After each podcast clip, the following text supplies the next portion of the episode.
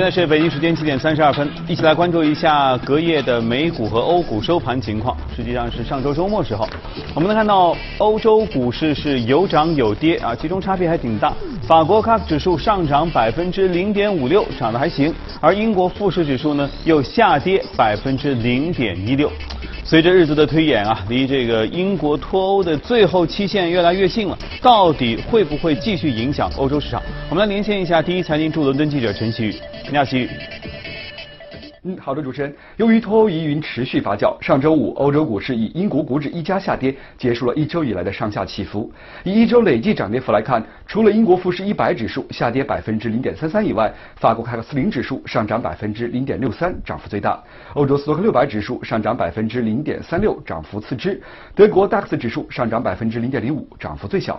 而从日内公布的经济数据来看，欧元区九月消费者信心指数初值好于预期，但是德国八月生产者物价指数月率数据不甚乐观，低于预期。面对外界要求德国出台财政刺激方案的呼声，德国总理默克尔日内表示，德国将会坚持零赤字支出。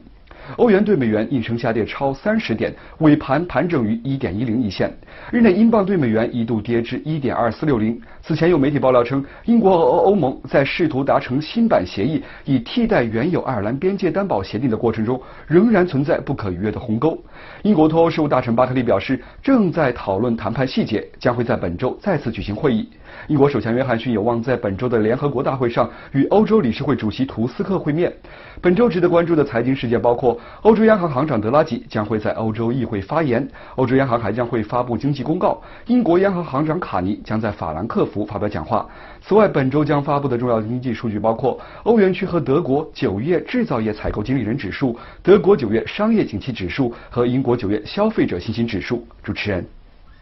好，看来这个星期有一些前导性的指数的数据，大家可以关注。接下来看看美股情况如何。美股上周这个最后周末收盘的时候，似乎有些疲弱哈，总体都下跌，其中纳斯达克指数下跌百分之零点八零，呃，道指和标普五百指数也下跌快百分之零点五左右。我们来连线一下第一财经驻伦敦记者李爱玲，李，爱玲。早，主持人，在美国公布关税排除清单之后，美股早盘向好，但午后受到贸易利淡消息的作用，三大股指悉数转跌，道指曾跌逾百点。贸易敏感股波音、卡特彼勒领跌，午盘跌超一个百分点。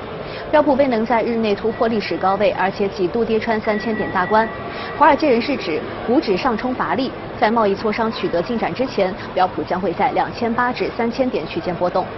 三位联储官员在日内发表讲话，他们在九月的利率决议中投下不同票。大哥派圣路易斯联储主席布拉德认为，此次应降息五十个基点，因制造业已在衰退之中，许多指标显示衰退的概率正在上升。美联储副主席克拉里达称，委员们的共识是美国整体经济良好，具有韧性，认为降息二十五厘是合适的。接下去将会根据经济数据调整货币政策。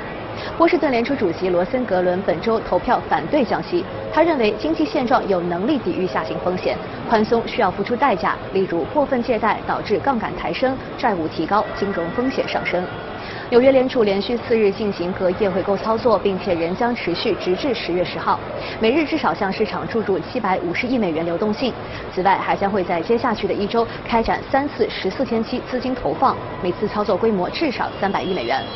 华尔街人士指，这一些操作只是临时应急措施，更大的隐忧在于，在季度末金融机构的资产负债表更加受限时，回购操作是否还能行之有效？总结本周市场经历了沙特油田遇袭、美联储降息、央行超级周等诸多事件颇为动荡。布油在中东局势的影响下雷涨近百分之九，为一月以来的最大周涨幅。美油按周上涨百分之七点五，为六月以来的最大周涨幅。主持人。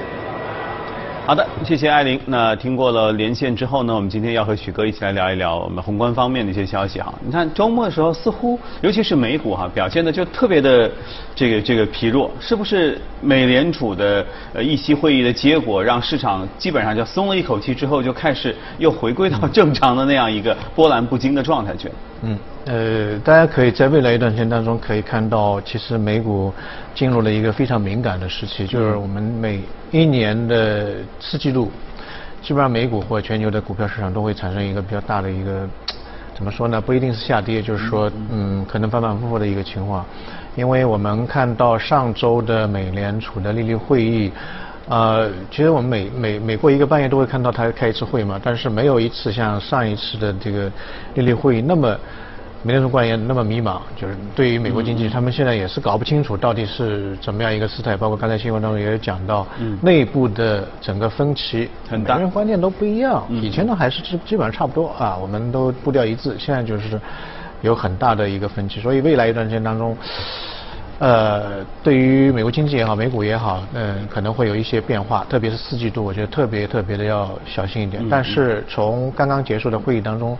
有一点可以肯定的，也是觉得还比较好的一点，就是说，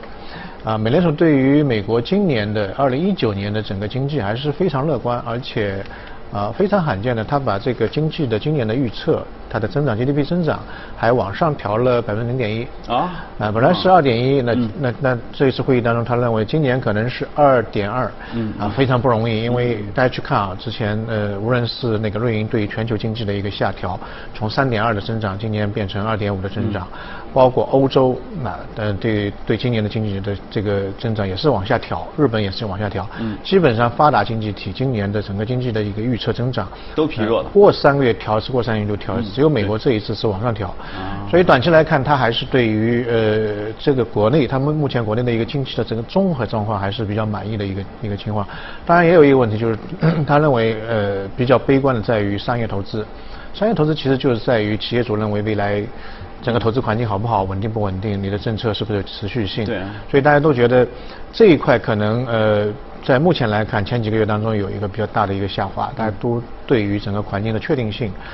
嗯，心里有有有有一点点的担心。那正常啊，美债这长短期都这样倒挂了，谁敢乱投啊？对啊，而且这个整个贸易的状况，呃，美国的出口状况也不是特别好，包括制造业也是有一些下滑。但目前我个人觉得，嗯，美联储其实呃，他的这个观点是有一个比较大的一个转变，以前是非常肯定，现在有一些。就进退两难的一个局面，嗯，原因就在于第一个方面就是大家去看最近一段时间美国的这个经济数据，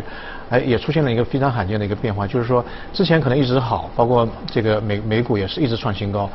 呃，但最近的美国经济数据其实是也有分歧，比如说一些比较大的那个消费数据或者说消费信心它是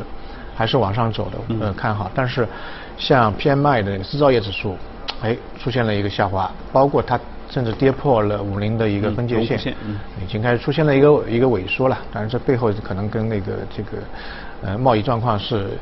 呃有有有比较大的关联。第二个呢，就是说它有一个内忧外患。外面的话，大家看，从今年二月份这个印度开始呃打响第一枪就降息嘛，印度现在降了四次息，然后澳大利亚、新西兰啊、马来西亚等等，俄罗斯都在降息，全球大概二十多个国家开始加入了那个降息的。这个队伍里面，但美国的这个降息的幅度或者他口气相对来说还是比较、比较、比较柔软的。嗯。但如果说他的节奏不对的话，全球很多央行呃加大加降息的幅度，其实会对它有比较大的影响。因为美元的利率还是比较高嘛，现在你看还是一点七五到二，那其他的很多的像欧洲已经负零点五了。嗯。那么这样会造成很多的全球的这个闲散的资金，包括热钱，嗯，纷纷往美国走。那边给的无风险回报利率高嘛？那那我我我就去买买美元，就是存在那边，一年拿到回报率也是比较高的。嗯。所以对它的整个未来的制造业也好，出口业也好，这个产品在国际市场上竞争也好，会是一个比较大的一个一个一个削弱作用。所以这是他是比较担心的，是跟还是不跟？嗯嗯。那么另外一个就是说，特朗普大家可以看到，对于。这个鲍威尔或者美联储态度也是比较强硬，嗯，啊，基本上现在看来每两个礼拜啊，每个礼拜要要要要要对他怼他两次，规定的嘛，怼他两次，所以他的压力，美联储的压力也比较大。你如果跟着降息，别人说你美联储没有独立性；你不跟的话，现在压力外外围的压力也确实比较大。嗯，那么还有一个就是大家可以看到，现在全球的这个贸易状况或者贸易摩擦啊没有减缓，反而是好像有点加剧。那么这个东西呢，对于美联储政策的制定呢，它没有一个量化，它不知道这个情况对它应该是怎么样的一个应对，以前也没有过。嗯。所以这个怎么怎么说呢？就是说对他来说是呃进退两难的一个局面。所以这一次我们大家看到美联储的利率会，其实呃我看了很多的分析报告，呃都有点不知道应该是怎么样去解读啊，鹰派也有，鸽派也也有啊。但我个人认为，其实未来一段时间当中，对于美联储或者鲍威尔来讲，它只有两两个宝剑了，啊，或者两两种手段。第一种手段，其实我个人认为可能对未来市场劳动会比较大的，就是呃，可能在未来的某一个时点，可能会比较早一个时点，美联储会继续进行一个扩表。啊，扩表啊，扩表的话，其其实这次他也有讲到了，鲍威尔也讲到，可能在未来如果说情况不是特别好的时候，他会有机扩表。扩表的话，他这个话一讲讲完，其实市场变化非常大，反应也非常大。美美国的三大指数是直接就往上走，因为。在历史上面，每一次美联储只要是执行扩表，美国股票市场就出现哗啦哗啦上涨。嗯，最近一次应该是在那个次贷危机之后嘛，次贷危机之后，因为经济经济下滑，当时美联储的这个资产负债表只有八千五百亿左右，然后 Q 一、Q 一二、Q 一三三轮的扩表之后，这个美联储的资产负债表达到四点五万亿。你看八千五百亿变成四点五万亿，这股票市场就往往上走。两千零一二零一七年十月份开始缩表，就缩表了。缩表之后。股票市场就开始出现一个比较大大动荡，一直说到三点八万亿，现在三点八万亿。嗯，那如果说未来一段时间当中，哎，出现了再从缩表或者停止缩表变成了一个扩表，那么情况又是会发生很大的变化。之前是从市场里面抽水，那现在是继续往市场里面投钱放水。那么股票市场可能会有一个比较比较好的一个表现，这是明年我们可能会看到的一个一个比较对美股是一个利好的这个这个迹象。那第二个就是降息，降息的话，这一次的利率会议当中，大家可以看到点阵图的它平均水平今年可能没有降息，但有一个迹象就是十七个投票委员当中有七个投票委员他还是觉得未来有一次就是到年底还有一次降息，但六月份的这个。点阵图当中是没有一个委员是认为还有一次降息，所以这是一个比较大的变化。我个人认为，可能到年底之前，呃，美元可能还是会有一次降息，因为现在大家刚才也讲到，全球的很多央行已经开始拉开了一个降息的帷幕，而且幅度和速度，包括频次都比较大。另外一个，我们去观察到，现在全球央行很多的央行已经开始进入了一个明显的一个负利率。从今年三月份开始，呃，日本。德国，嗯，然后是法国，嗯，啊，日本是三月份，德国是五月份，呃，法国是七月份，都经历了进入了一个十年期的国债的一个负利率负利率的一个水平，这在历史上面非常罕见。嗯，呃，二零一六年的时候曾经有过相似的一个情况。二零一六年发生什么事情呢？就是一个就是英国脱欧。啪，刚出来，嗯，当时谷歌的那个收黄金的那个搜索的引擎量是增加五百倍，大家都害怕死了，是吧？那怎么能拖后呢？第二个就是特朗普上台，他就觉得没有一个从政经验的人上台，也是一个非常大的风险事件，所以当时避险情绪非常大，造成日本、德国的那个国债十年国债变成负利率。那么这一轮突然也出现了那么一个比较。明显的一个负利率，嗯，呃，十年期的国债的负利率，而且这一次的问题在于它的负利率的时间非常长。那么上一次二二零一六年大概只只有十六个交易日出现负利负利率，现在大概已经有将近一百个交易日出现的一个负利率的水平，都已经习惯了。所以其实这两个性质不一样，之前是。基本上是一个避险的情绪，对，偶尔来现在呢，是因为全球经济的一个比较明显的一个下滑，而且未来大家也看不到一个头，就感觉到一个经济下滑没有个新新的经济增长点。另外一个呢，可能整个贸易保护主义或者贸易摩擦，全球包括民粹主义，目前来看愈演愈烈，也看不到什么太大的一个一个一个保险。所以在这个环境之下，我个人认为，未来的这个一段时间当中。一个呢，就是全球的这个央行的放水的水平不会降低。嗯。另外一个呢，就是作为美国来说，它是全球的这个经济的这个领头羊嘛，可能未来呃到年底可能还有一次降息，而且呃大家非常关注那个扩表，如果扩表出现的话，可能对于美美国股票市场是一个比较大的一个一个利好。这。您这一说啊，真的我感觉特别同情鲍威尔。鲍威尔上台的时候觉得这个运气还不错哈，你看这个耶伦才做了一任，然后他他应该就是得到了特朗普的支持，所以能坐上美联储主席这个位子就觉得也还行嘛，因为这么多票委呢是吧？大家投票一起来决定。但你看最近现在发现他这个每次讲话标额头上四个大字叫我太难了，对 是根本他都不知道该怎么办。上周我们知道了为什么他们讲话会东一句西一句。就应一句这个歌一句，其实他就是综合了所有人的意见，然后呢平均分配，对，他才不在乎这个你们是不是听得懂，因为他自己也不知道，嗯，所以我们就能从这个复杂的一个解读当中，呃，这个讲话当中解读到一个极为纠结的情绪，因为短期内不知道该怎么办。对他比较难，因为他要在公众面前表现出美联储的独立性，啊，但另外一个方面他又不能够。这个对于经济有个对抗，现在确实是需要降息。这个那个那个那个总统先生也是要让他降息，他如果 follow 的话，他就好像貌似这个独立性就没有了。是啊，所以他也蛮难的。要面子要里子，这事儿真的是太难了，太难了！我天，同学们，我们给他一点时间啊，让给美联储一点时间，让他们好好调整一下。好，我们接着来看一下今天要关注的美股，看一下美股放大镜。